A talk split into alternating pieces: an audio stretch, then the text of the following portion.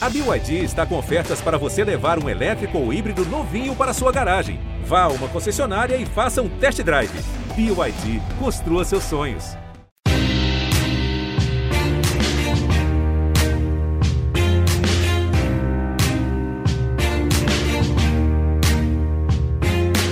Olá, ouvintes do GE, eu sou o Rodrigo Cabelo e este é o Dinheiro em Jogo. Hoje nós vamos falar sobre uma nova maneira, uma nova tentativa de financiar produtos de entretenimento, de conteúdo relacionados a futebol. E vamos ouvir também a perspectiva do clube que abriu as portas para facilitar esse processo, o Atlético Mineiro.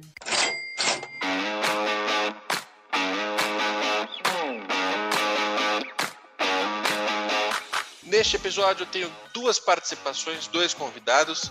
Eu vou começar introduzindo a Débora Saldanha, porque o Bruno Maia já é da casa, já participou aqui de N, N episódios, então eu vou começar por quem está aqui pela primeira vez.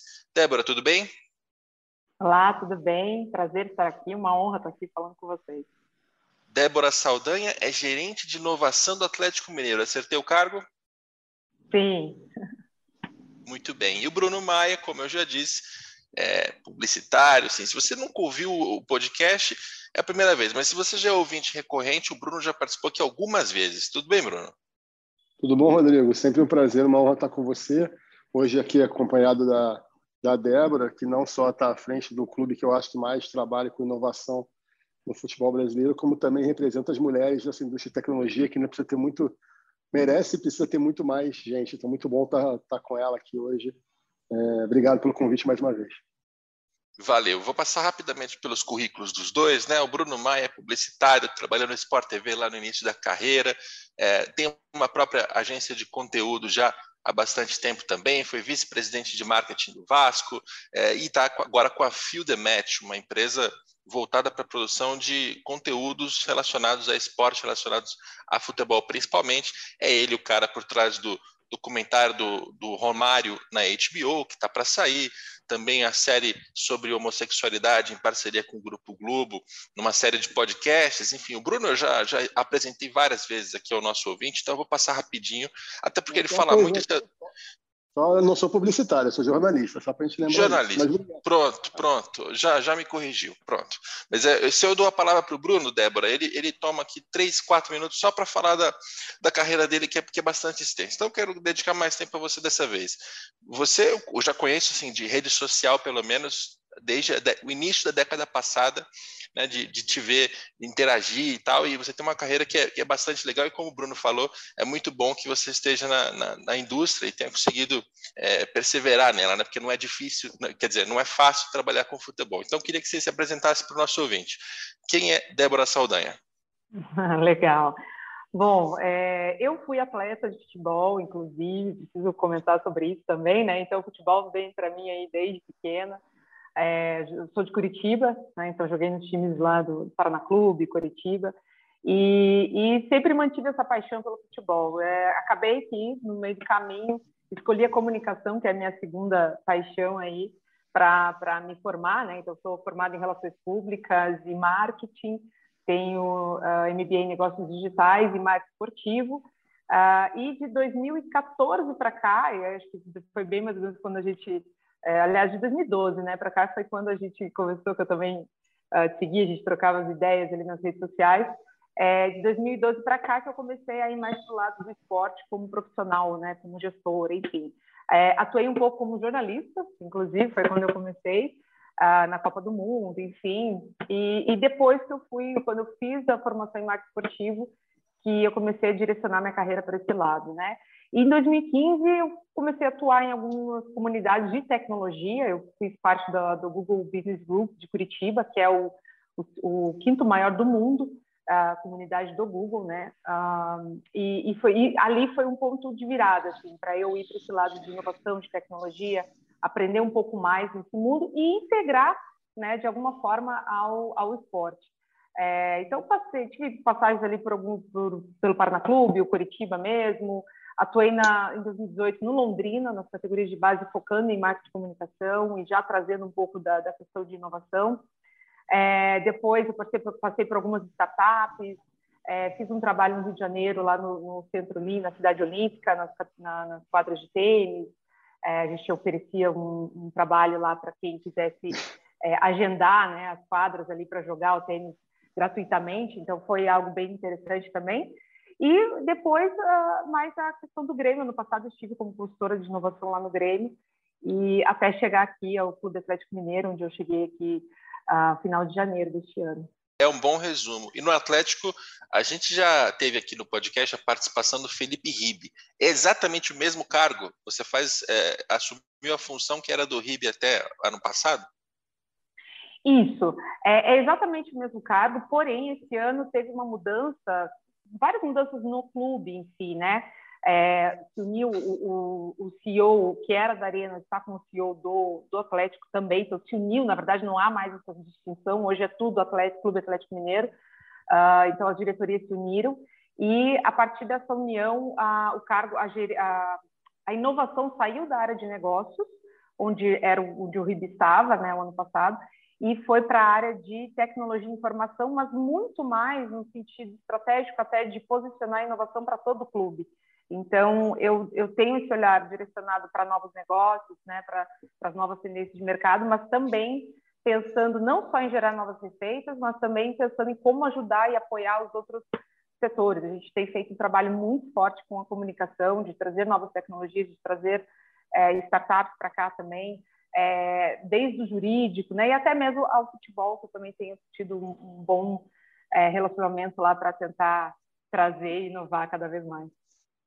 Maravilha. Então, deixa eu explicar ao nosso ouvinte um pouco melhor qual é a proposta desse episódio. Né? A gente já gravou aqui uma vez com o Bruno Maia para falar sobre é, como viabilizar um produto de entretenimento no futebol. Então, ele explicou é, como é que ele levou projetos adiante para HBO, para Globo, como é que funciona o mercado, quem financia, quem transmite, como é que funcionam os direitos, enfim, foi um episódio bastante educativo para quem não tinha a menor noção. Esse episódio aqui vai servir quase como uma continuação, um aprofundamento, só que com uma outra perspectiva, porque o Bruno vem trabalhando em algumas alternativas em relação a como se financia esse tipo de produto. E a gente tem a Débora aqui porque o Atlético Mineiro está né, tá apoiando, está participando desse, desse, não sei se eu chamo de piloto, Bruno daqui a pouco vai, vai me corrigir, eu estou ainda com a, com a minha gafe aqui de chamá-lo de publicitário, não jornalista na cabeça, então ele vai me corrigir mais uma vez daqui a pouco, para explicar um pouco melhor como é que o Atlético Mineiro participa disso, mas, em suma, é, Reinaldo, né, lendário atacante da história do Atlético, é a figura central de um novo documentário, e esse documentário vai ser financiado com uma engenharia financeira, para usar um termo é, bonitinho, que vai ser um pouco diferente daquela que ele explicou no outro episódio. Então, Bruno, dá para gente uma, uma introdução em relação à tua proposta hoje. Com a the Match, qual é a ideia em relação a esse novo jeito de financiar um documentário? É, Rodrigo, como você falou, realmente, é um piloto no contexto de ser uma primeira experiência Agora, não é um piloto no sentido de ele não vai ser menos qualificado, menos precário, mais precário, qualquer coisa do tipo. Não, pelo contrário, ele tem a pretensão de ser um projeto de alto, alto padrão de entrega. É, Para fazer uma introdução aqui, a gente pode detalhando mais, mas esse é o primeiro, mais do que um filme, né? ele é um filme, de fato, mas é a primeira vez que um produto oficial de um clube de futebol terá os torcedores como investidores e não como meros financiadores. Qual a diferença das duas coisas? A gente já viu várias iniciativas de clubes em que se faz, vamos dizer assim, vaquinha, se colhe dinheiro para financiar alguma coisa, se oferece um tijolinho no muro do CT, alguma coisa com o nome da pessoa e tal. Aqui não, a gente está dando um passo além. O que a gente está fazendo? O dinheiro que o torcedor, e não precisa ser torcedor do Atlético, que gosta de futebol, que gosta dessa ideia desse produto, coloque no projeto, garante a ele uma equivalência de participação econômica dele sobre os resultados econômicos que esse projeto venha trazer. Depois pode detalhar mais como isso funciona, mas basicamente é um dinheiro com compromisso de que, olha, eu botei grana e eu vou receber se isso, se isso der dinheiro de volta. Evidentemente, pode dar mais, pode dar menos, pode dar o que você esperou. É um investimento. É muito importante deixar isso claro. É um modelo novo, mas é um modelo que avança naquilo que os clubes vêm fazendo há muito tempo aqui no Brasil, até pela dificuldade das vaquinhas, de recorrer ao torcedor para financiar coisas, e que o torcedor nunca recebe de volta. Agora eles têm um produto oficial do Atlético Mineiro, é um filme do maior ídolo deles, o Reinaldo, né? Com quem vem a Belo Horizonte sabe o tamanho que essa figura tem é, em Belo Horizonte, da onde eu estou falando hoje, inclusive. É, e que, uma vez feita essa homenagem, além de ser feita a homenagem que certamente o torcedor acredita que o Reinaldo merece, ele também vai ter resposta econômica sobre o tamanho que esse sucesso tem. E por ser um investimento, você tem uma fiscalização da CVM, né, que é a Comissão de Valores Mobiliários. Aliás, esse é o motivo de este podcast, que geralmente sai às segundas-feiras, está sendo publicado numa terça-feira.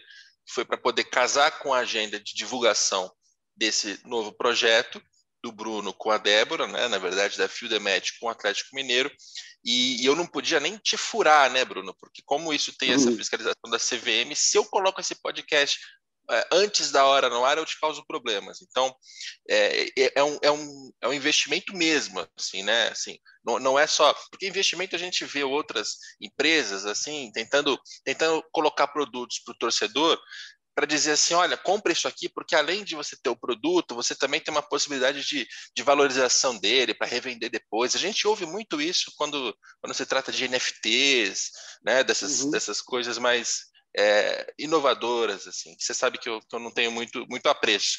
Mas no seu caso, é, é um investimento mesmo, porque o torcedor ele vai poder financiar a produção desse documentário e vai se tornar sócio dele. Ele vai ganhar depois uma parte do, do, do que o, o filme gerar, é isso? É isso. Eu vou quebrar em duas respostas para não ficar tão longo assim. Sugiro que, se quiser, a gente volte nesse ponto da diferenciação dos tokens e tal depois. Mas o primeiro ponto para explicar o que você citou da CVM. É, o segredo, vamos dizer assim, a, a gênese dessa ideia, basicamente, ela se inspira numa regulação da CVM, se chama Norma 88 da CVM, antigamente chamava 588, foi atualizada para 88 agora, é, que é uma norma sobre crowdfunding, num sentido literal, não do que virou no português. No Brasil, o crowdfunding virou vaquinha. O crowdfunding é um funding, é um investimento, uma estrutura de investimento que as pessoas, que a massa pode fazer, né, em uma operação financeira, estruturação de uma empresa.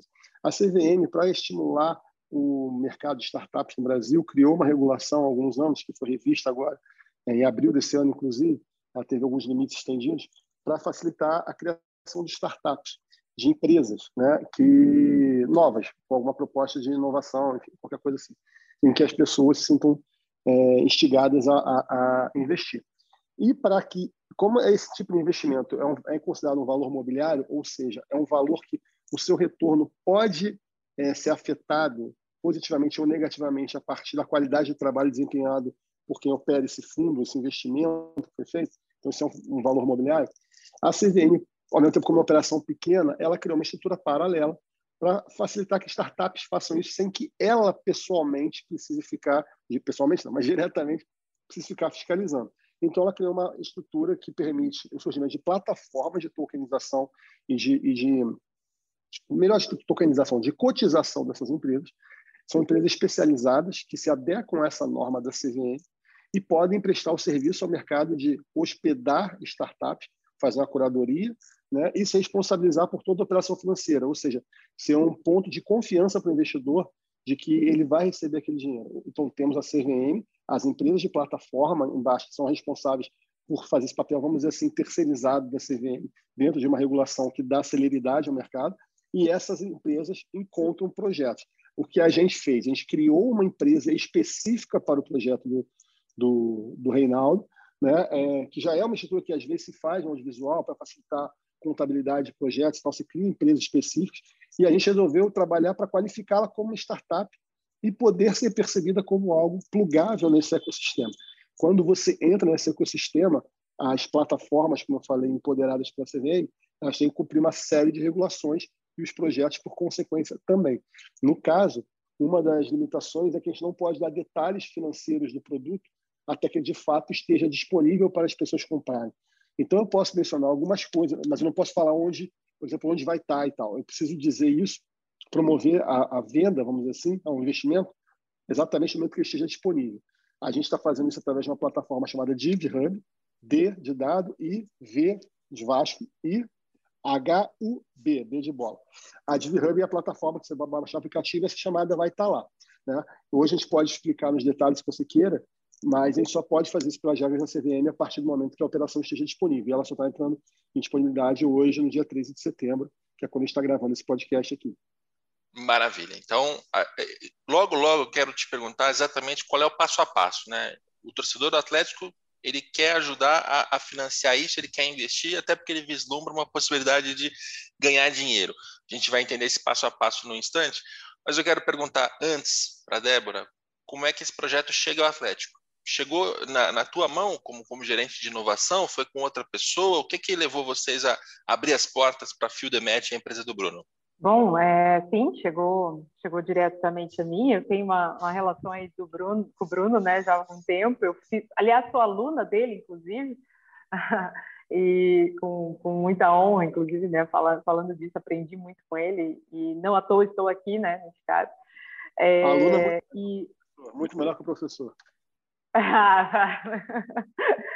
Enfim, e, e aí nessas trocas de, de, de conversas, ele veio, né, me apresentou a ideia e é, desde quando se trata de Reinaldo, é como ele falou, é, é incrível, né, essa essa questão que, a, que, que, Belo Horizonte, que o torcedor do Galo tem com, com o Reinaldo, assim, como é, como ídolo e tudo mais. Então, desde o primeiro momento, eu já me brilhou os olhos, eu já vi é, como um, um projeto muito interessante é, em todos os sentidos, né? De você poder homenagear o rei é, em vida, né? Que eu acho que isso é o mais, mais legal, assim, de, é, com uma, um trabalho da Fidemet que sou muito fã, né? Já fez alguns trabalhos aí, já colocou no mercado sensacionais, então, poxa, já tem né, essa, essa questão desse apelo visual e tudo mais que ele tem, e de, de mercado mesmo, inteligência de mercado e principalmente inovando, né, que é trazer essa questão da blockchain, de, de poder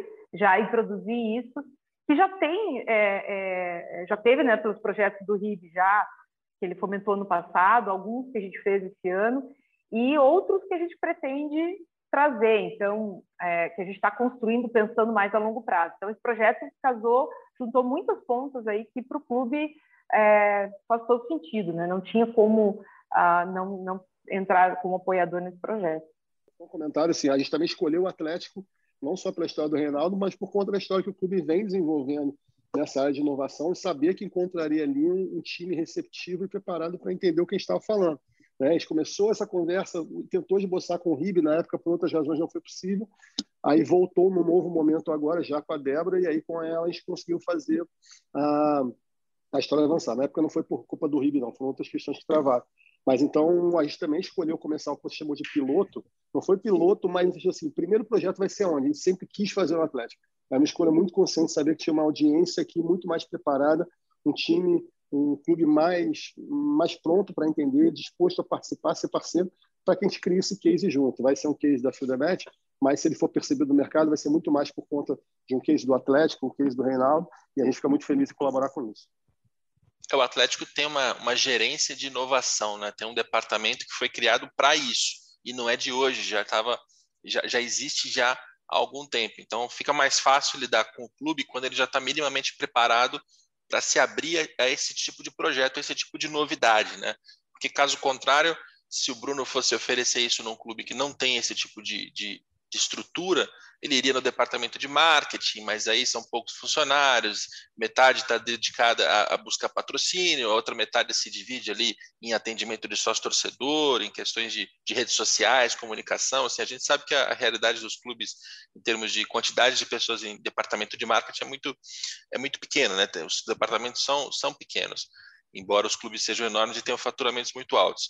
E no caso do Atlético facilita porque tem essa, essa cultura sendo construída e não é de hoje. E aí como é que o Atlético participa, Débora? É, é fácil deduzir aqui que o Atlético vai divulgar, né? vai usar suas redes sociais, vai levar esse projeto adiante. Mas tem algum envolvimento além disso? O Atlético Mineiro, por exemplo, ele é investidor desse, desse documentário também? Ele coloca um dinheiro como, como, como uma dessas cotas de, de compra do, do, do documentário? Então, é, essa é ideia, né? Estamos, a ideia, além de ser a parte de, de divulgar, de ajudar a fomentar essa, é, essa comunidade, né? Que a gente vai fazer, assim, gosto de falar nesse sentido, porque quem, quem vai comprar, claro, a gente vai oferecer, todo torcedor vai ter essa possibilidade, até porque os meios de pagamento, acho que o Bruno vai falar um pouquinho depois, são acessíveis para todo mundo, todo o processo é muito acessível, então isso, isso também né, é um ponto é, de, de, de, facilidade, assim, de poder trazer qualquer torcedor, não só quem está já inserido nesse mundo de Web3, enfim. É, mas do nosso lado acho que é muito disso, né? De, de fomentar esse amor do Rinaldo, essa, é, é essa questão do ídolo, ah, através dos nossos meios, né? Toda divulgação. Mas sim, a ideia ainda é que a gente possa entrar como investidor, não só o clube, é, como algumas, alguns, a gente está também trazendo alguns atletas possíveis que, que têm o Reinaldo como ídolo, né? Isso, quem sabe a partir de amanhã a gente pode falar um pouquinho mais sobre isso. Maravilha. Bruno, conta pra gente. Eu, é, vamos supor aqui, eu sou torcedor do Atlético Mineiro, fiquei sabendo do documentário, acho que é incrível, até porque a gente sabe que alguém como o Reinaldo precisa ter é, uma introdução, ele precisa ser apresentado para novos públicos. Né? É bom que os pequenos atleticaninhos vão conhecendo já quem é um dos maiores ídolos da história do clube, se não o maior. Qual que é o passo a passo? Como é que se investe nesse tipo de documentário? É, vamos lá, então, por, por parte. Né? O torcedor precisa entender que a gente fez um modelo onde ele, de fato, coloca uma grana, né? ele é chamado a fazer isso, mas não é um processo que só o torcedor financia. Por quê? Porque a gente não quis deixar no peso das costas a responsabilidade do torcedor é, fazer esse trabalho. A gente também tem um trabalho de captar dinheiro para isso. Só que a gente, Fio acredita muito numa proposição que vem através de culturas de Web3, coisas assim, que falam que a gente vai ter cada vez mais a possibilidade, não só no futebol, mas nas nossas áreas diferentes da vida, participar economicamente dos produtos que a gente faz com que eles existam, que a gente promova, que a gente consuma naturalmente. Isso é uma tendência que a gente percebe de mercado em várias áreas já acontecendo, especialmente em públicos mais novos, né? É, e que a gente começa a tentar trazer para o futebol sem ficar chamando de Web3 ou de blockchain, o que é que seja. A gente quer pegar a característica e oferecer para o torcedor o quê? Eu posso ser dono de algo que eu amo. Isso é a primeira novidade. Mas eu não quero que ele seja o único responsável. A gente quer tirar esse peso. Então, a gente tem, vamos dizer assim, duas fases de captação.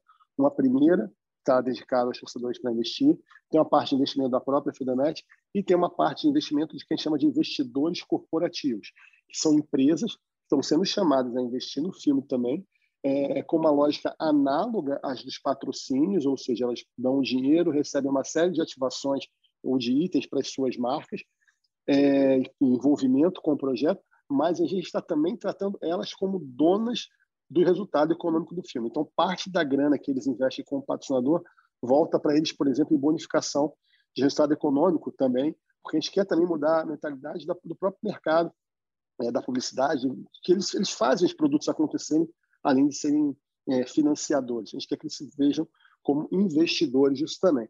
É, então, na primeira fase, a, a grana, é, o primeiro investimento vem dos torcedores, e apesar de ter essas duas categorias, vamos dizer assim, de, de investidores, as pessoas físicas, vamos chamar os torcedores e os corporativos, na hora que o dinheiro começa a entrar de volta no projeto, primeiro ele vai exclusivamente para os torcedores.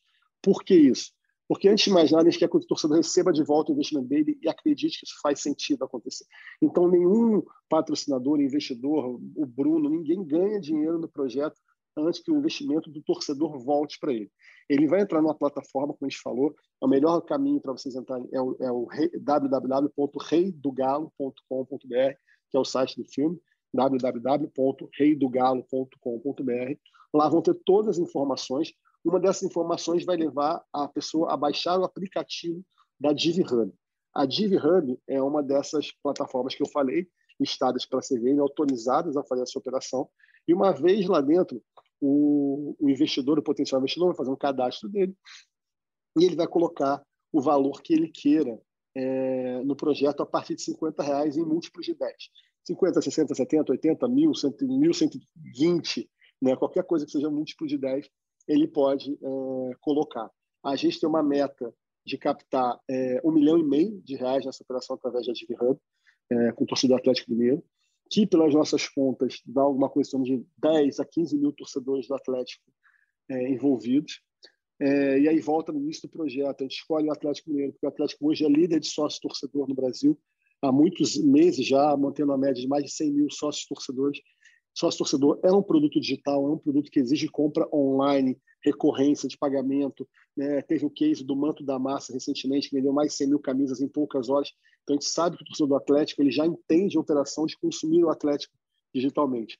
E a gente está contando que 10% disso, 15% disso, pague o preço de um ingresso para um jogo. é como se fosse o preço médio da entrada do Mineirão em 2022, 50 reais, que é o valor mínimo, né? e o cara já está nesse jogo com a gente. Né? Então, a ideia é que coloque isso, e aí o que acontece? Depois, para explicar como é que esse dinheiro volta.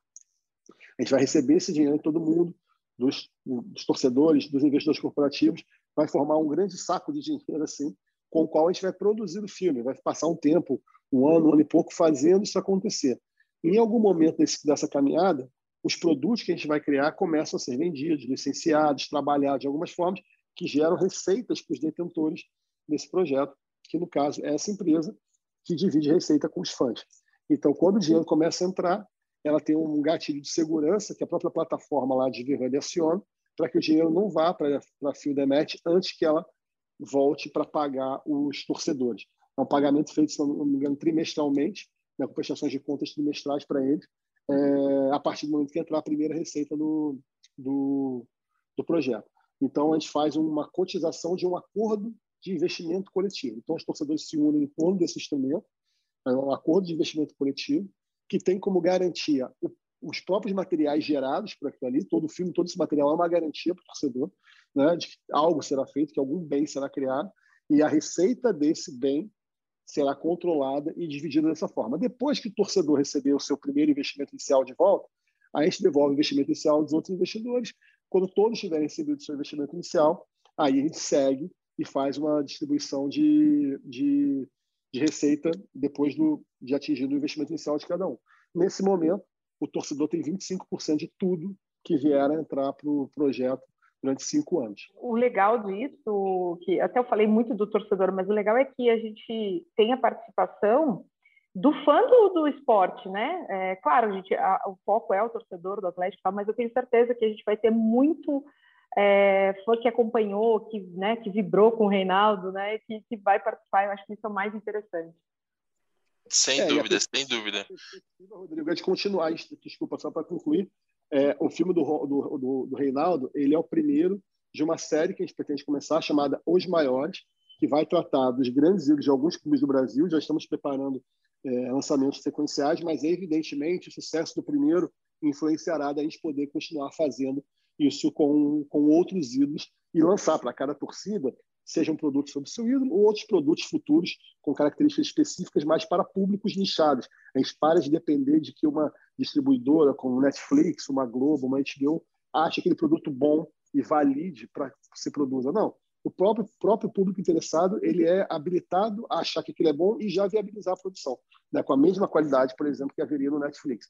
Então, essa é a premissa que a gente quer fazer agora com o Galo, com os torcedores que gostam de futebol, de história e tal do futebol, e em seguida com outros clubes. Que é a lógica de um crowdfunding, né, de uma vaquinha, principalmente na indústria cultural, né, muito mais do que no futebol, ela funciona bem assim, uma banda vai fazer um show numa cidade, as pessoas que estão na cidade compram aquele ingresso antecipado e ela financia a chegada da banda, né? Isso acontece bastante na indústria da, da música, por exemplo, mas não tanto no futebol. O que você está fazendo é trazer isso para o futebol, mas e adiante? Porque não é só uma vaquinha, não é só um crowdfunding para financiar, né? Porque o, o mero financiamento seria o torcedor coloca o dinheiro, o documentário é produzido, ele recebe o documentário e ele assiste esse documentário. A ideia aqui é ir além, é financiar o documentário e ainda gerar uma empresa que tem, vai ter uma estrutura de receitas e de custos, na qual, se essa empresa lucrar, o torcedor pode também ganhar algum dinheiro. Então, vamos, vamos recapitular os valores e essa estrutura, Bruno. Um milhão e meio de reais é a meta de arrecadação, ou seja, para dar certo, né? para você conseguir produzir, precisa de um milhão e meio. Uma pergunta rápida: se chegar a um milhão e duzentos, se chegar a um milhão, oitocentos mil, ainda tem documentário? Tem uma, um, um mínimo ali, uma nota de corte? Sim, assim, na verdade, Rodrigo, a nossa produção ela está estimada que a gente chama de spending cap, né, que é um, um teto de captação para gastar, para a habilidade a gastar, de 3 milhões e 600 mil reais. Todo esse outro dinheiro não vai vir do torcedor a gente tem que fazer acontecer. Estamos dizendo isso que a gente está trabalhando com valores parecidos, por exemplo, com qualidade, padrões que a gente fez o filme, a série do Romário, por exemplo, que é uma série mundial, numa plataforma super premium de streaming, e usa parâmetros parecidos, e para o torcedor também entender, muitas vezes esses valores são custos de direito de imagem, acervos, é, produções que são caras e tal, então isso é caro mesmo. Bom, dito isso, a gente vai captar com um torcedor um milhão e meio, a gente está levando só essa cota para ele é, fazer a parte, o resto cabe a gente. É, desse valor que ele vai fazer, pela regra da CVM, a chamada ela é validada a partir de se atingir 66,6%, dois terços do valor da captação, que no nosso caso seria um milhão de reais. Se a gente conseguir um milhão de reais no prazo de 180 dias, né, o produto teve êxito. Né? E a gente, Fildemet, se responsabiliza por viabilizá-los, assume esse compromisso né, de viabilizá-lo se ele acontecer dessa forma. É, esse é o meu ônus. Eu tenho que fazer um filme que custaria 3 milhões com um, por exemplo, se só tiver um milhão. Isso é um ônus que eu tenho que carregar e é parte do meu risco no negócio. É, então, a, a, partir de 66%, dois terços do dinheiro, a chamada está habilitada, é um prazo que a gente tem de 180 dias. A gente, evidentemente, tem uma expectativa de poder fazer isso mais rápido, né? O case da, da, do Moto da Massa, o do Atlético respondeu em menos de uma semana.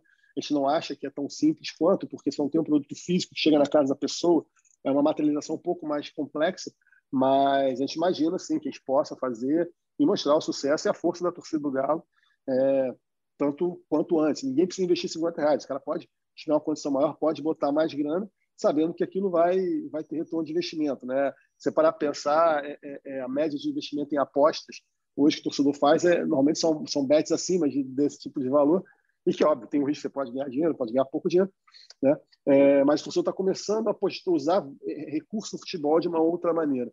Né? Então, a gente entende que aqui também não é uma aposta, é um investimento, tem uma estruturação, tem garantia, tem uma garantia de um, de um bem que está sendo construído e que pertence àquele espólio ali em caso de algum, alguma coisa errada acontecer no meio do caminho, que não vai acontecer.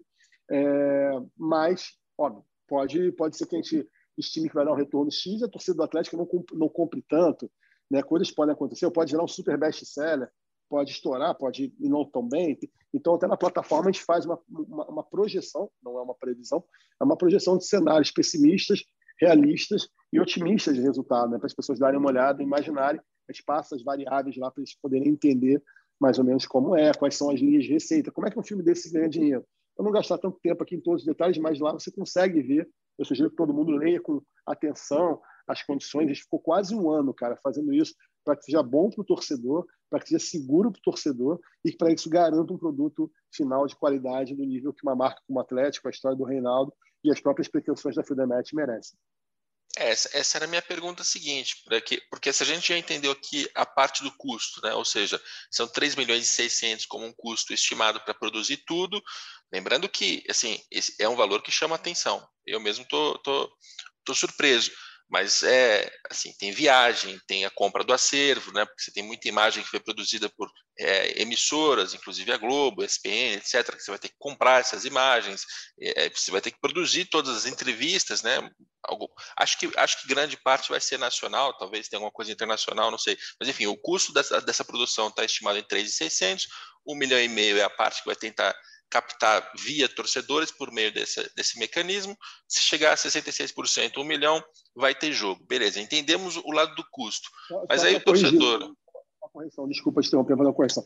A gente tem um spending cap, quando a gente fala esse termo, é o máximo possível que você está autorizado a Ah, tá. Esse é o máximo possível. Entendi. Então, é um custo que a gente pode ter. Se chegar nisso, eu tenho que parar. Então, por exemplo, no período da pandemia, os custos de imagem de arquivo subiram muito. Quem fez um projeto como a gente Romário antes e depois, o preço variou muito. Não posso entrar em, entrar em detalhes, mas, por exemplo, o Reinaldo joga a Copa de 78 pela, pela seleção brasileira.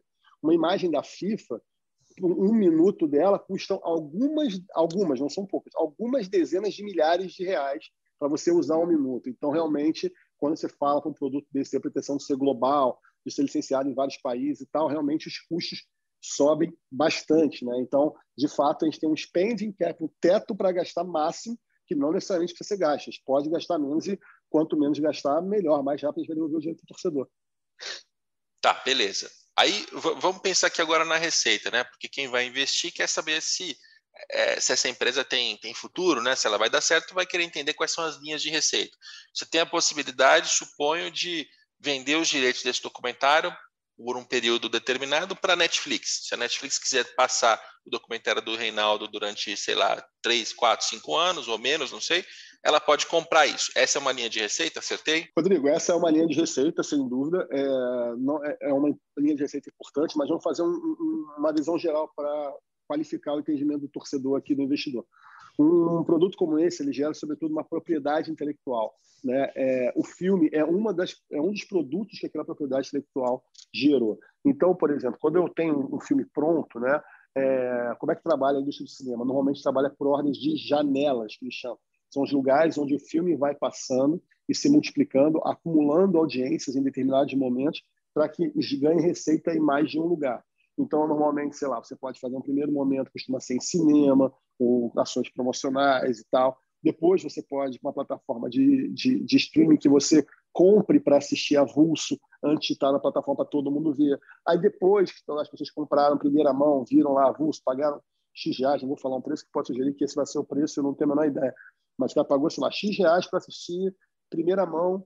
O, agora, na época que a gente está, eu sei que o Top Gun, por exemplo, acabou de entrar para você comprar avulso no primeiro momento na, no seu stream. Você paga o valor X, assiste ele. Depois ele vai para o streaming aberto para todo mundo ver. Quando chega nessa fase, você pode fazer exclusivamente com uma plataforma que possa pagar mais, ou você pode botar em várias plataformas. Se você botar em várias plataformas, nenhuma te paga tanto, mas você tá, tem mais receitas acumuladas.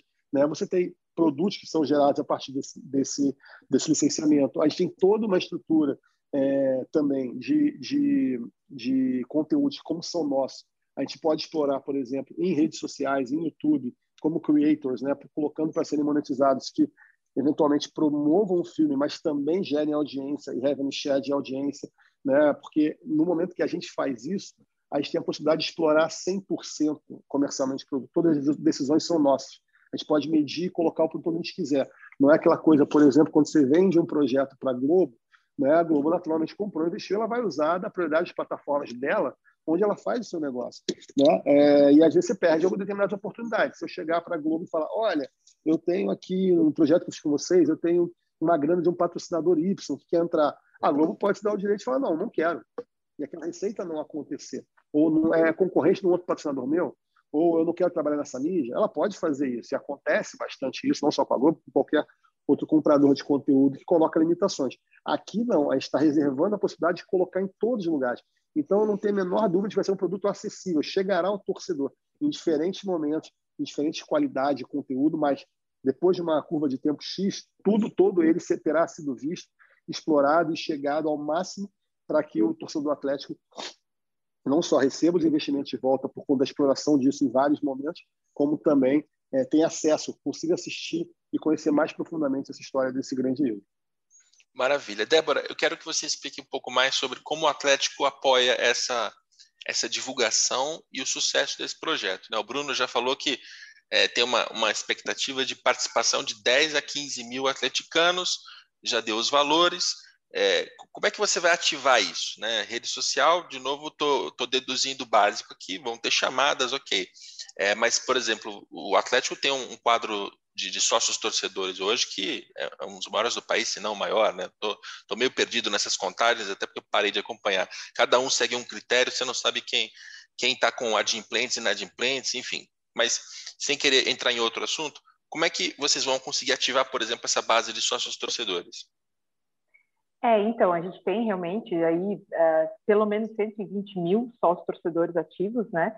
E, e isso, essa base é, é, é a maior, maior uh, local que a gente vai poder tentar ativar. A minha ideia é, além de, e junto com o Bruno, claro, a gente tem pensado muito nisso, além de redes sociais, que eu acho que é o básico, como tu falou, é, é a gente ter uma conversa até mais próxima com os sócios. A gente vem fazendo, o gerente de marketing, que é o Daniel Sintra, vem fazendo um trabalho muito legal com, com os sócios, ativando, em, trazendo experiências diferentes. Né? A gente teve agora sábado um café com o Reinaldo, inclusive, lá na Arena, só para sócios torcedores. Então, a gente quer, de repente, ativar através dessas, e isso até já foi, né, esses testes, assim, de entender como que o sócio é, é, adere a, a, essas experiências, assim, diferentes, porque, né, a Arena a gente tem um centro eh, de experiência um pouco pequeno, mas já está lá próximo ao estádio, tudo mais. Tem o tour na arena também, inclusive, que já está funcionando, é, para quem quer ver né, como está sendo construído e tal. Então, assim, eu acho que essa aproximação com o sócio torcedor que a, a, o Departamento de Marketing já vem fazendo, e ele também chegou esse ano, né, então está fazendo um trabalho muito legal, é, a gente é, é se unir a, a eles para trazer uma conversa até, né, para quem não começar é, investir já de cara ali, mas que a gente possa trazer é, muitos né, é, apoiadores para esse projeto, uma conversa mais realmente de formar essa comunidade, quem gosta de. A gente tem muita, a gente percebe que tem uma parcela grande da torcida que está sempre muito interessada, está sempre muito ligada em tudo que a gente está lançando de novidade. Então, a gente lançou há pouco o aplicativo, né, o ingresso via QR Code direto no nosso aplicativo, é, que, que, foi uma mudança bem, né, o aplicativo até, até o início do ano não era utilizado no clube, então é, foi um, uma das frentes que eu tomei aqui também para ativar, para engajar, para entender, e o sócio torcedor é, tem resgates exclusivos ali, então a gente começa já a entender qual é a parcela, qual é o público desse sócio, e do torcedor enfim, que, que interage com a gente, então é, acho que todos esses aprendizados que a gente teve desse ano, desde o ano passado, até de quem consumiu produtos é, de NFTs e tudo mais que, que o RIB lançou, a gente vem construindo essa base de dados até para a gente poder, justamente, mas não de forma apenas redes sociais e meio marketing, né? O que é feito como que hoje é o básico, é de trazê-lo para uma conversa, trazê-lo até a sede, é, tentar falar com ele mais de perto. Acho que essa é a ideia que a gente vai tentar junto aí a, a trazer, inovar, e também através dos atletas, né? Os próprios atletas estão muito interessados, e isso acho que é muito legal também, quando você consegue ter esse acesso e levar um projeto desse aos atletas do clube, da, da equipe profissional, né? E eles enxergam valor nisso, por ser um, um ídolo deles também, né? E que eles querem aproveitar e que eles entendem que isso é, é algo que eles podem também colocar o nome na história. Isso acho que isso é o mais sensacional também. Então, trazer todas as essas pontas também, né, do, do profissional, do, do, atleta e do torcedor, do sócio, enfim, acho que é o, o nosso papel. Débora, tem muitas pontas aí, né, o Rodrigo, só complementar também a Débora, acho que tem muitas pontas. Primeiro que para a gente deixar claro, um projeto com essa natureza, que quer engajar uma torcida tão grande como a do Atlético, não, não, não, é, não é pouca coisa o envolvimento de marca do Atlético. Né? Toda a disponibilidade que o Atlético está fazendo de licenciamento, não só de apoiar em comunicação, mas licenciamento da marca para uso no filme, uma série de coisas que ele está investindo, tem valor, tem custo, e que deixam de ter ou são minorizadas, porque se eu não tivesse acordo com o Atlético, naquele valor que eu coloquei, eu teria que somar alguns custos de pagamento né, do Atlético. O fato de estar apoiando com tudo isso. É, o Felipe Ribe, que a gente já citou aqui, vamos citar de novo agora, ele tem uma frase que ele diz que usava muito na época do Atlético, dele, que é dinheiro novo é dinheiro bom, né? Eu acho que a gente está falando aqui de uma série de novas receitas que a Débora e eu estamos descobrindo no futebol através de uma estrutura nova. A gente está se colocando para descobrir muita coisa. Então, quando ela fala, por exemplo, da possibilidade dos jogadores investirem para que eles também aumentem uma relação com a torcida, com o ídolo deles, isso é uma outra lógica de relação econômica, de transação financeira, de construção de ídolo, de construção de imagem, de construção de comprometimento, de uma série de coisas que não existiriam antes disso. Então, eu acho que para os dois lados, quando você usou a palavra piloto, Rodrigo, no primeiro, projeto, no primeiro momento, é um grande aprendizado para todo mundo. A gente, está, está se vendo dia a dia, Débora e eu, com muitas oportunidades que, quando a gente conversou a primeira vez, não pensava que existiria de investimentos do Atlético, de investimentos das pessoas do Atlético, de coisas que a Fidelmet pode oferecer. Então, a gente vai ter, no segundo momento, as pessoas que comprarem esse investimento, eles vão receber um, um tipo um cupom, vamos dizer assim, para acessar uma plataforma de experiências depois, onde eles vão pegar esse cupom que eles têm, poder comprar experiências. E por que, que eles vão comprar e não vão ganhar? Porque eles investiram no projeto eles querem que o projeto tenha retorno. É que nem se você for sócio do McDonald's, você chega no McDonald's e pede um Big Mac por ser a promoção do McDonald's. Não, você vai lá e se você a empresa vai bem, você ganha junto. Então, a gente vai ter uma, um universo de experiências que, dependendo se a experiência mais, mais sofisticada ou mais simples, o cara vai poder usar o crédito que ele tem e acessar ou botar mais um dinheiro e, e acessar. Né? Boa parte dessas experiências serão feitas com o Atlético Mineiro, serão cedidas aos, aos torcedores do Atlético Mineiro também como parte desse, dessa relação. Né? É, e a gente, nesse, nesse universo, também começa a criar outras, outras lógicas de ativação, que, por exemplo, quando a gente fala hoje com os investidores corporativos, que até antes disso, no caso de um filme, patrocina um filme em troca, sei lá, de uns benefícios e de uma, de uma cartela no, com a marca dele na abertura do filme. Hoje, todo o processo de produção do filme, desde a definição do roteiro, a definição, as entrevistas com os principais entrevistados, a visualização do primeiro corte do filme ainda na ilha de edição, as visitas ao set de filmagem, tudo isso a gente está criando uma nova jornada de entretenimento, de prazer para o torcedor atleticano, para o fã do futebol. A gente pode estar tá fazendo uma entrevista com o Zico para sair do Reinaldo e você está podendo participar, fazer uma pergunta para o Zico, por exemplo. Né? A gente está criando uma nova rotina para o torcedor e para as marcas também, para que ela entre em contato com o produto dezenas de vezes antes do próprio lançamento, para que o lançamento do produto final seja uma consequência e não a única fonte de receita e a única fonte de, de, de contato da marca, de ativação da marca. Até porque tem algumas oportunidades aí, né, Bruno? Então, eu lembro de a gente já ter conversado no passado e você me explicou que é, enquanto produzia o documentário do, do Romário né, na HBO, você fez entrevistas assim com caras que são lendários, né? Tanto pessoas mais mais mais velhas quanto Guardiola. Você entrevistou Guardiola, por exemplo, né? Guardiola, Neymar, Roberto Badi, Franco Baresi, é, uma galera Kuma, uma galera da pesada realmente, né? Ronaldo. É, então, esse, esse, é o tipo de, de, de ex-jogador, né, de personalidade do futebol que o torcedor amaria poder ver, né, poder acompanhar essa entrevista. Então, por exemplo, uma linha de receita que você pode ter nesse projeto é levar o torcedor junto, né? Olha, o atleticano que investir é, acima de X, ele tem, ele tem ali um direito adicional, não sei, se ele entra no investimento, se, se entra depois algum tipo de ativação, mas ele tem o direito de acompanhar essa, essas entrevistas que vão ser feitas para esse documentário do, do camarote, ali, digamos, né? Sentado junto com a, o Bruno Maia vai estar sentadinho ali na cadeirinha do, do diretor, que é aquela pretinha, né? Tradicional do, de Hollywood. O cara pode estar do lado. Essa é uma possibilidade. É, eu não vou, não vou ser o diretor, mas sim, vai poder estar com, com, com essa pessoa, com certeza. A gente não tem o, o, diretor, mas não ser eu, vou estar com o produtor nesse filme. Mas, Rodrigo, eu vou pegar a sua pergunta para responder você ela. Você estragou minha, minha cena, cara. Acabei de montar uma cena bonitinha ali de você sentadinho, não, não, não, falando, falando corta. Vai ter gente melhor, vai ter gente melhor. não, mas mas olha só, você pegou um ponto que eu acho muito importante quando a gente fala de negócio agora, Rodrigo. É, esse exemplo que você deu, o cara poderia acompanhar as filmagens com ídolos e tal. Sim, isso é o que, que está fazendo nesse projeto. Isso é um, um, item que tem um valor específico e ele poderá ser comprado por qualquer pessoa, seja um investidor ou um não investidor. Só que o dinheiro deste item, ao ser comprado, ele vai remunerar quem? Aqueles investidores do início, porque ele vai entrar num bolo de dinheiro e que vai gerar receita para o total do filme lá e que em algum momento volta para quem investiu. A gente está tratando isso como um ativo, como um bem econômico. Esse cara, por a gente usar estruturas de blockchain e de Web3, a gente permite que ele compre isso.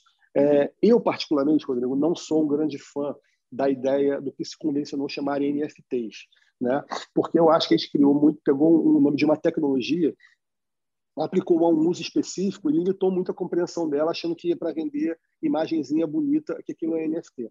Não, o NFT é um certificado digital que a gente atribui de autenticidade a um item e que permite, por ter essa autenticidade, ser vendido e comercializado e ter uma vida comercial a seguir. Né? Esse é o barato do NFT. O mundo das artes, do, da comunicação gráfica se apropriou disso e, de alguma forma, a gente simplificou, começou a achar que era só isso.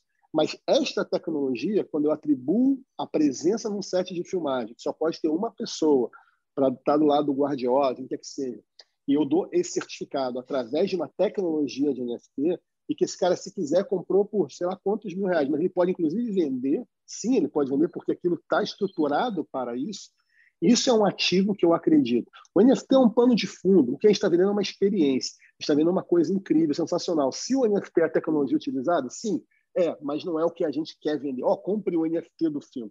É, haverá NFTs do filme para quem venha se interessar, mas não é esse o nosso foco. É o que você falou, é pegar essa experiência e usar o que a tecnologia tem para atribuir autenticidade e permitir que ela seja um ativo comercial, que ela possa ser vendida, comercializada é, depois, em outros momentos, ou antes do filme acontecer, e a pessoa ganhe dinheiro em cima disso. E esse é um ponto que eu acho fundamental desse projeto. É, você já conversa comigo há muito tempo, eu converso com o mercado há muito tempo sobre tecnologia e inovação. É uma frente no esporte na qual eu me dedico já há alguns anos. E quando os fan tokens chegaram no Brasil, eu dava muita entrevista e eu me incomodo muito com o conceito como fan token é apresentado no Brasil, porque ele parece que o fã compra um item e vai ter acesso a uma experiência. Mas, normalmente, o que ele está comprando? Ele está comprando um ativo econômico que o preço flutua, pode dar dinheiro, pode não dar, não que ele vender só aquele token, ele já tem um valor em si, e esse token ele vai trocar por alguma coisa depois. Aqui não é assim.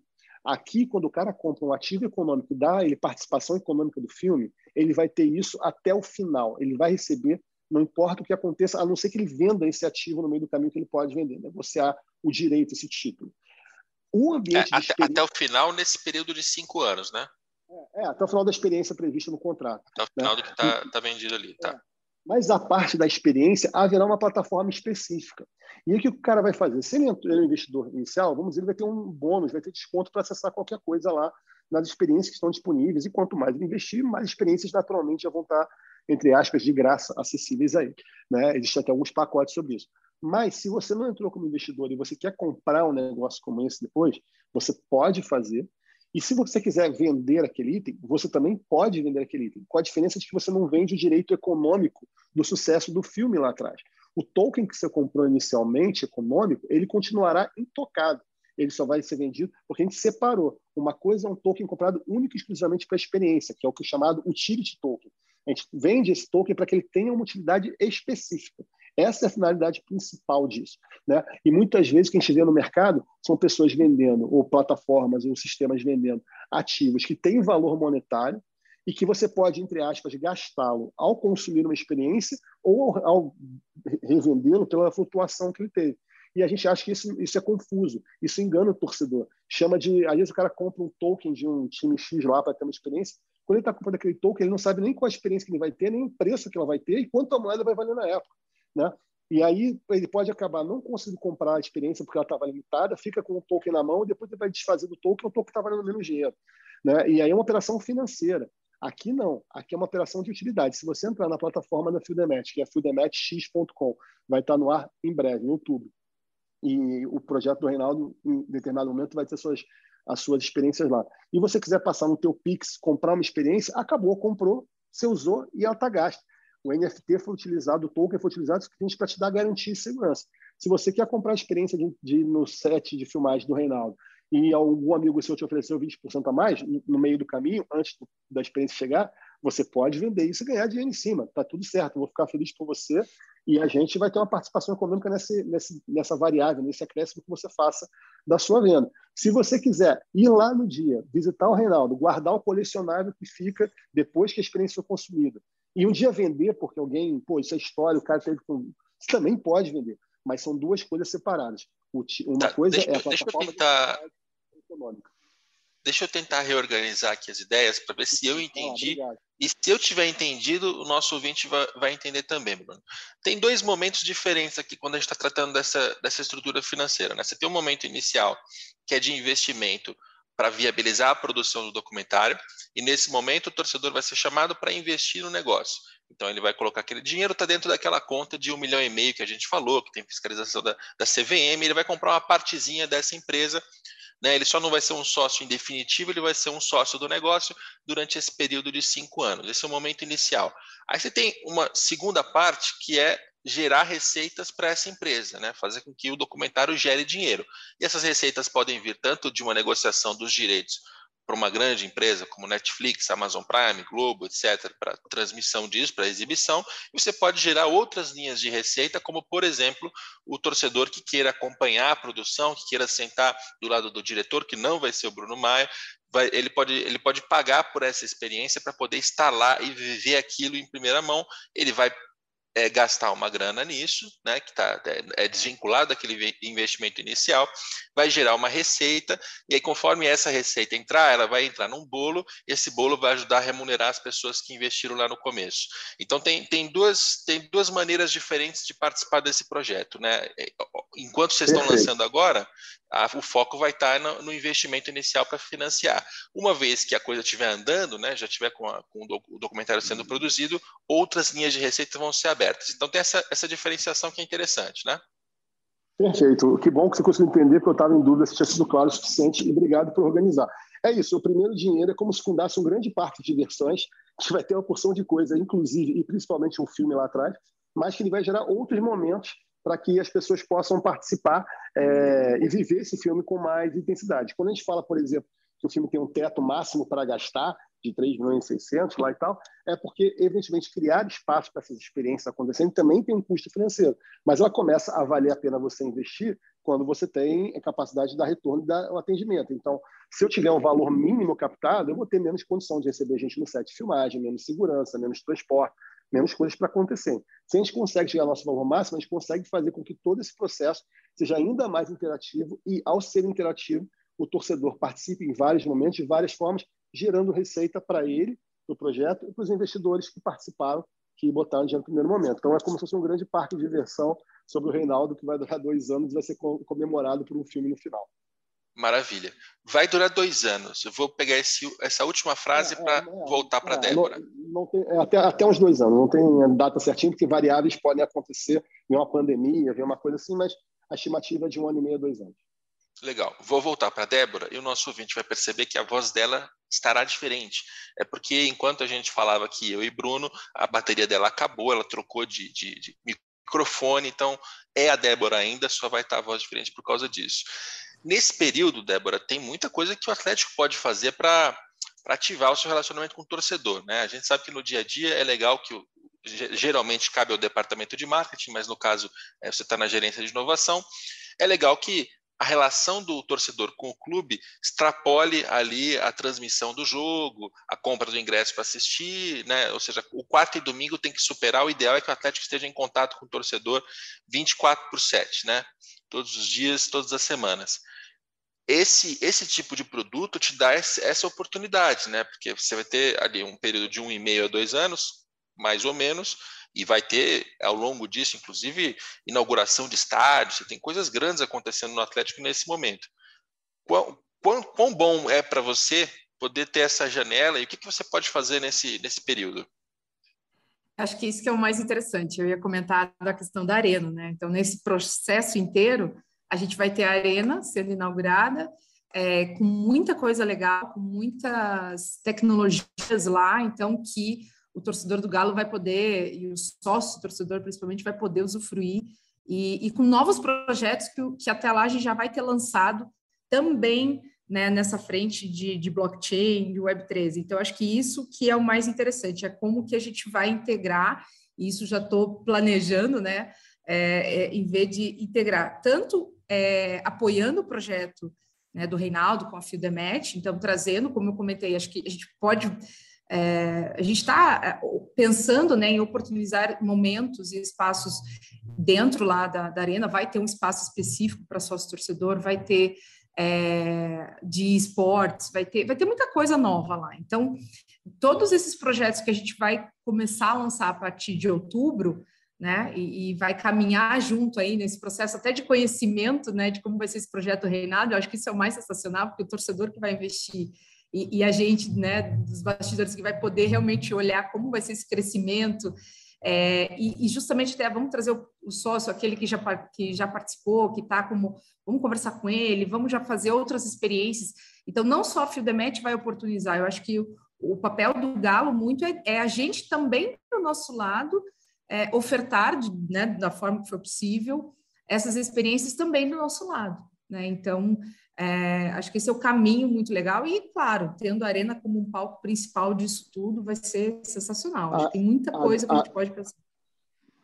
A Débora sabe que meu sonho, Rodrigo, um dos sonhos depende, óbvio, do engajamento da torcida do Galo. Eu quero fazer na, nesse primeiro ano de Arena o maior cinema da história do planeta, transmitindo esse filme no, na Arena. Esse é, é o Sim. tamanho que esse filme tem que ter. Entendeu? Então, um dos projetos, a gente põe pressão mesmo aqui, né? põe pressão no ar na, nessa ideia, porque depende do engajamento da torcida. Óbvio se a torcida não acreditar no produto, ele não, não vai ter momento para isso. Mas, cara, a gente tem um estádio para ser inaugurado, um baita estádio, um baita, um baita aparelho né, do futebol brasileiro e que permite a coisas novas. Então, assim, minha vontade, eu falo isso para Débora desde o primeiro momento, é que a gente consiga chegar com o projeto Tem a Força fazer a maior sessão de cinema da história do planeta no, na Arena MRV. E é bom falar para as pessoas cobrarem, ficarem atrás e me ajudarem a fazer. Né? A gente joga para o universo para que aconteça. Mas é isso. Quem sabe? Quem sabe, dependendo do nível de engajamento que se tem, óbvio, do momento que o Atlético Mineiro volte a ter no ano que vem, se não foi o melhor ano para o Atlético, especialmente comparado com o ano passado, né? Mas, assim, ter um time totalmente em condição de disputar grandes títulos, por que não? Então, é disso que a gente está falando, de novas possibilidades de crescimento, de engajamento, de utilização da paixão, e com isso gerar receita, que Rodrigo sabe, é uma coisa que eu já falo no, no esporte há alguns anos e não só teorizo, mas tenho tentado botar em prática com as coisas que crio também. Gerar receita, era exatamente o que eu ia te perguntar agora, Débora. É, porque o, torcedor ele tem dois interesses nisso. Né? Um é o pessoal, que ele pode ser investidor ou ele pode depois comprar algum tipo de experiência para participar desse negócio. Ele, logicamente, vai querer estar no estádio para assistir a, a, primeira exibição desse, desse documentário. Para o Atlético, que é o segundo interesse do torcedor, gerar receita é importante porque vai ajudar a pagar o salário dos jogadores, a reforçar, a contratar, etc. Quais são as oportunidades que você tem de gerar receita para o Atlético numa, numa, num empreendimento desses? É, é, é, como eu falei, gente quer integrar todos os projetos que a gente vem. O ano que vem a gente vai ter, é, uma, junto da Arena, uma bilheteria que já vai estar, tá, a, a, ideia, né, pelo menos, é que assim que seja lançado já esteja em blockchain também. Então, a gente né, já está estruturando esse caminho. Vai ter o nosso ambiente de, de vendas também, de NFTs e tudo mais. Então, é, de experiências, enfim, não posso dar tanto spoiler aqui, né? Porque são projetos que vão vir ainda até o final desse ano voltar de pé. Mas acho que essa, como eu comentei, é o, o, a criação de um galo verso, né? Que eu tenho chamado, para a gente integrar a ponta e trazer a Fieldemet junto, né? Unir essas, esses esforços é, até pensando depois, com, com a Arena Pronta, no metaverso, e fazer, né, é, é, trazer essa galera que, que é o investidor ali para novas experiências, e que isso tudo, de certa forma, gera a receita. Talvez não num primeiro momento, mas no mercado secundário, como o Bruno comentou, de repente ele vai querer revender é, o colecionável ou a experiência em si, né? Então, assim, é, de trazer até mais investidores também para o projeto, ou através desse projeto também aprender e né, replicar junto com a Fieldemet em algumas outras frentes também. Acho que tem várias é. oportunidades aí que a gente pode explorar. Acho que vai ser um aprendizado, esse primeiro momento vai ser um aprendizado para todo mundo, uh, e, e, o nosso papel é justamente tentar vislumbrar para frente o que, que a gente consegue. Rodrigo, eu acho que tem duas coisas aqui. Primeiro, que a Débora falou, é mais importante, volta no início, a gente tem uma equipe preparada para trabalhar com inovação. O foco deles não é a geração de receita no dia um, nunca foi. Preciso reconhecer isso. O que não significa que eles não estudaram todas as linhas de receita que a gente tem. É importante dizer, o Galo participa no resultado econômico, ele é sócio nosso do projeto, então parte do resultado econômico vai para o Galo, né? o sucesso que esse projeto tem vai para o Galo. O Galo também sempre entendeu, por exemplo, que o torcedor tem que ser remunerado primeiro antes do que ele, né? então comprou essa ideia. Então, assim, evidentemente que um sucesso estrondoso, esse filme talvez gere menos dinheiro para o Galo nesse momento do que se tivesse um produto análogo simplesmente licenciando a marca para outro produto, para outra para outro uso. Mas não, mas tem um time que está criando uma mentalidade de inovação e que gera 300 outros aprendizados, receitas que nem sempre são possíveis serem respondidas agora, porque talvez nem a gente tenha descoberto ainda. Mas por garantia, vamos dizer, eles já estão plugados aqui com a gente desde o início como como investidores, né? E eles recebem é, parte econômica, participam desse processo de aprendizado e continuam uma trajetória que eles já têm no, de inovação, enfim, com os produtos que a Débora falou. Mas só para deixar claro para o torcedor, o Galo é Isso. sócio, o resultado disso aqui, desse projeto também vai para o Atlético Mineiro. É, eu queria que a, que a Débora falasse um pouco mais sobre isso, sobre essa postura do Atlético, né? Porque, assim, quando se trata de clube de futebol, a postura mais comum é: chegou qualquer tipo de projeto, ah, é pelo licenciamento da marca, beleza, negocia aqui um contrato, um mínimo garantido, me paga algum dinheiro, pode usar minha marca para fazer o que for. É assim que funciona licenciamento de marca para é, 99,9% do que fazem os clubes. E muito porque os clubes também são, são assim, desestruturados, né? Tem, tem muito dirigente amador para pitaco, mas tem pouco profissional para trabalhar no dia a dia né? E, e, eu já ouvi esse relato várias vezes, inclusive até no Atlético no passado, de que para contratar um lateral direito para ser o terceiro jogador da posição, é 150, 200 mil reais por mês está tranquilo. Agora, para reforçar a equipe de comunicação, para gerar conteúdo, é sempre muito difícil de conseguir orçamento. Esse tipo de projeto, Débora, ele vai exigir muito mais trabalho por parte do clube, né? Porque você é sócia de um, de um negócio ali, que se der muito certo, vai, vai gerar dinheiro para o clube. É positivo, mas, poxa, tem, tem a divulgação, tem uma, uma negociação com os atletas, que você já falou que vai tentar levar esse produto para que os próprios jogadores se tornem investidores e também ajudem a fazer a, a divulgação, para alavancar, ou seja, vocês vão ter que trabalhar muito para fazer isso é, é, é muito mais é, trabalhoso do que só licenciar uma marca, mas se der certo, é também uma, um modelo né, do que os clubes po podem fazer para gerar receita, para aumentar o relacionamento com o torcedor e tal. É, quanto, quanto, trabalho você acha que você vai ter nesse período daqui em diante e por que, que você acha que esse modelo mais trabalhoso do que uma, um mero licenciamento de marca vale a pena? Tá. Bom, primeiro que esses projetos de inovação, principalmente quando a gente fala desse mundo de blockchain, de Web3, ah, ele vem muito nessa pegada, né, de você, é, como o próprio RIB né, fala muito também, não é uma corrida de 100 metros, é uma maratona. Então, é, eu, eu, a gente comunga muito dessa ideia de que esses projetos de inovação, em, em muitos casos, você vai ter que fazer um esforço inicial sem ter um ganho, vai ter que fazer um investimento ali, seja por comunicação, não seja entrando de sociedade num projeto, mas vai ter que né, fazer um esforço, é, é esse esforço inicial para de aprendizado até para a gente poder depois colher os frutos lá na frente. Né? Então, acho que é, é, qualquer projeto de inovação hoje, nesse, nessa frente de Web3, é muito nessa, nessa ideia, porque a gente não tem. Está todo mundo aprendendo, né? Está todo mundo tentando sentir o mercado. É, então, uh, acho que vem muito nessa ideia. E, e, e é, o legal é que o Galo, né, toda a diretoria, enfim, eles têm esse entendimento de que isso é necessário.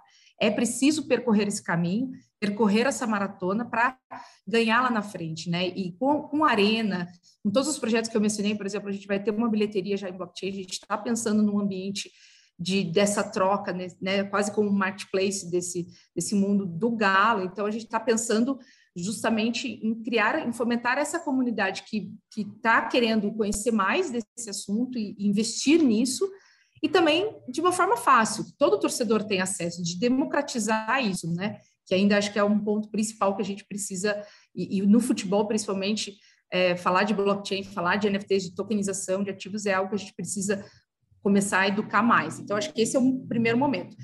E aí, por isso, todo esse esforço que a gente vai ter, sim, vai, é, é, vai ser trabalhoso no sentido de, né, desse projeto com a Fidemesh, desse, desse documentário, mas é, pensando que é um projeto que a gente está é, é, eu, pelo menos, assim, sempre coloquei uh, as minhas fichas, digamos assim, de que é um projeto que, além de ser inovador, vai dar, com certeza vai dar muito certo pela, pelo propósito, né? Pelo, pelo, por aquilo que ele vai é, é, trazer do torcedor, pela emoção, pela paixão que é o futebol. Então, eu acho que todo esforço que a gente vai ter agora vai ter esse retorno é, não só de colocar o clube como é, colocar não, né, continuar mantendo manter o Atlético Mineiro no, como vanguardista de inovação no futebol no Brasil, mas também é, de retorno financeiro lá na frente. Então, como um aprendizado, que é como a gente vem falando até aqui.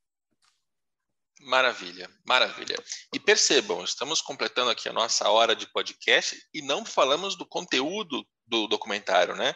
Como é que vai ser, qual vai ser a fase da vida do Reinaldo que vai ser foco, mas não vamos falar sobre isso, porque esse é um podcast sobre negócios.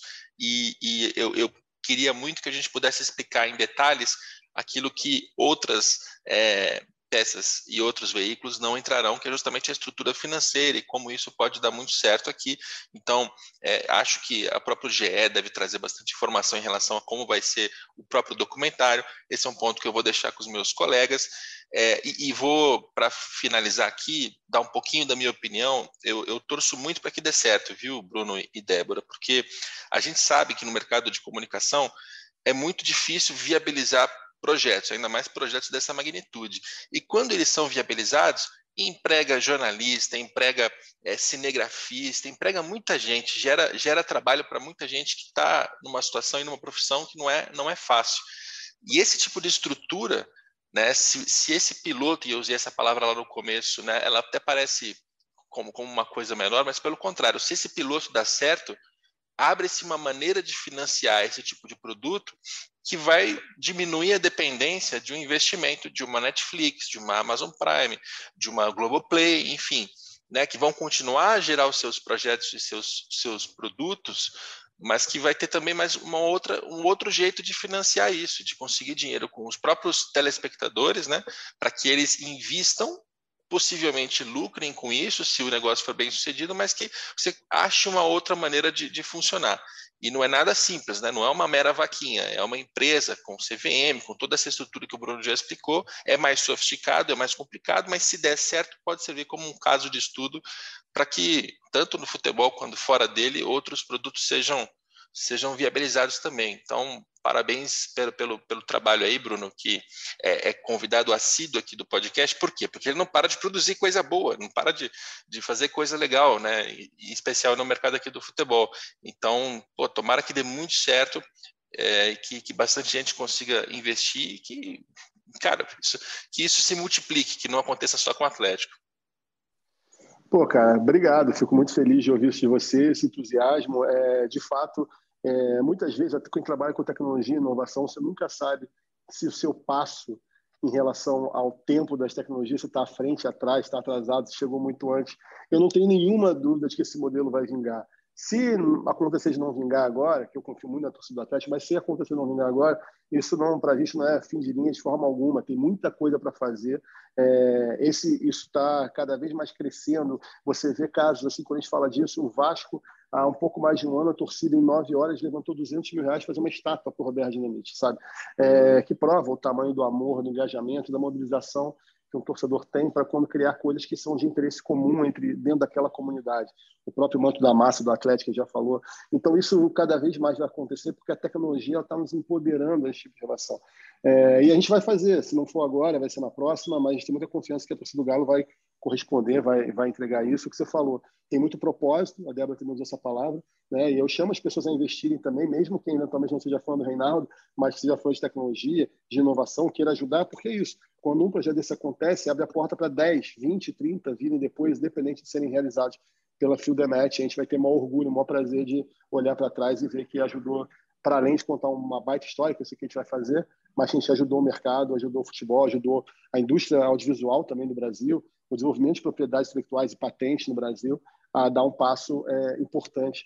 E a gente tem essa pretensão, não vou negar, não vamos fingir pouca pretensão, não. A gente, a gente se preparou para isso, está trabalhando há bastante tempo, estudando como fazer e confia que temos uma baita torcida, um baita parceiro que é o Atlético Mineiro para a gente fazer essa, esse gol aí à altura da história do nosso homenageado, que é maior do que tudo isso. Né?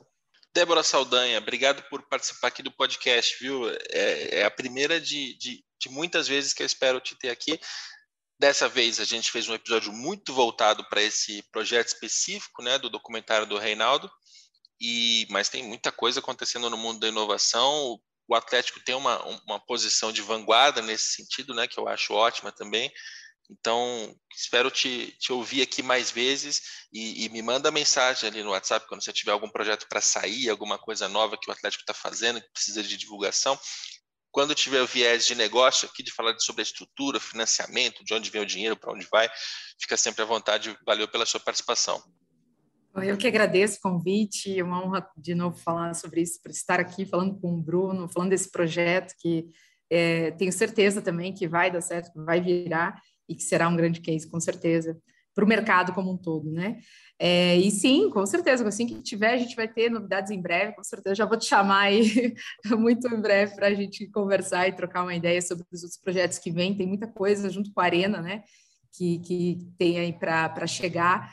É, ainda esse ano, alguns projetos, e, e para o ano que vem, para lançamento da Arena e tudo mais, acho que vai, vai ter bastante novidade é, interessante para a gente falar. Maravilha. Bruno Maia, jornalista, acima de tudo. Ainda me culpo pela abertura desse episódio quando te chamei de publicitário. Jornalista Bruno Maia, obrigado pela, por mais uma participação aqui no podcast. Imagina, obrigado. Você, mais que jornalista publicitário e comunicador, profissional de comunicação que gosta de todas essas disciplinas, apesar do diploma ser de jornalista. E aí deixar o pessoal www.reidogalo.com.br para quem quiser ver mais detalhes, acompanhar, investir, saber como é que as coisas estão andando, www.reidogalo.com.br. Tá bom? Obrigado, gente. Maravilha. Espero que o nosso ouvinte tenha curtido, tenha entendido. Se não entendeu, procure nas redes sociais, tanto a mim, quanto ao Bruno, quanto a Débora. Né? Certamente alguém vai conseguir tirar a sua dúvida, se ficou alguma. Esse podcast tem a coordenação do André Amaral e do Rafael Barros. E a gente volta na próxima segunda-feira, aí sim, segunda-feira e não terça, excepcionalmente dessa vez. A gente volta na próxima segunda com mais um Dinheiro em Jogo.